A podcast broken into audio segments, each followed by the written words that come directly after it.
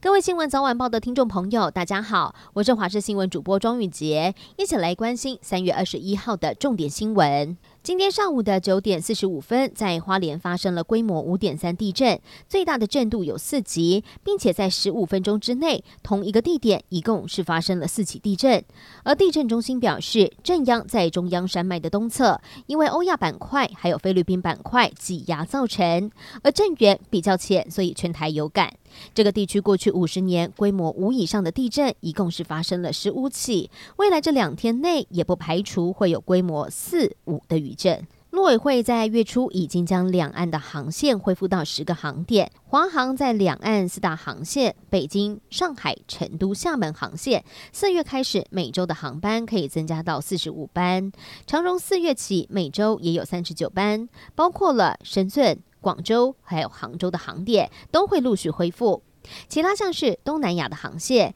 也是航空公司兵家必争之地。两岸的航线以及东南亚航线成为了下半年抢攻客运复苏新战场。而旅游达人也认为，两岸和东南亚的航班都是以商务的需求为主，毕竟旅游是有淡旺季的之分，而商务活动往来才能够让航空公司长远发展。继续来关心二零二三世界棒球经典赛。稍早，日本在四强战对上墨西哥，村上宗隆在九局下半敲出了一支直击全垒打墙的再见安打。日本武士中场是以六比五气走了墨西哥，相隔十四年再抢下了决赛的门票，将和美国一决高下，争夺二零二三世界棒球经典赛的冠军宝座。律师接受委任，却是帮嫌犯脱罪。台北市有一名律师，他接受了委托。处理两件毒品案，而涉嫌把侦查中的秘密泄露给还没有到案的共犯，甚至还教唆同案的被告做伪证。这名律师在法院审理期间坦承犯行，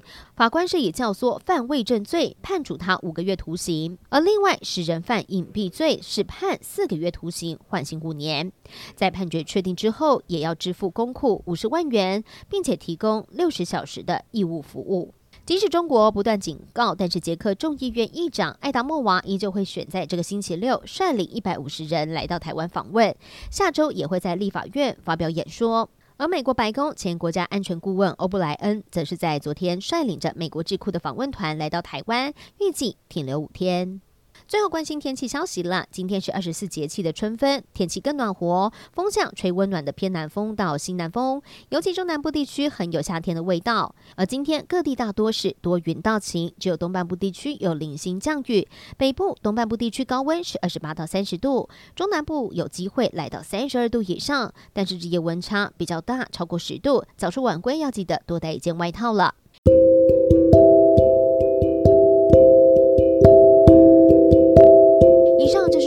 新闻内容，非常感谢您的收听，我们下次见。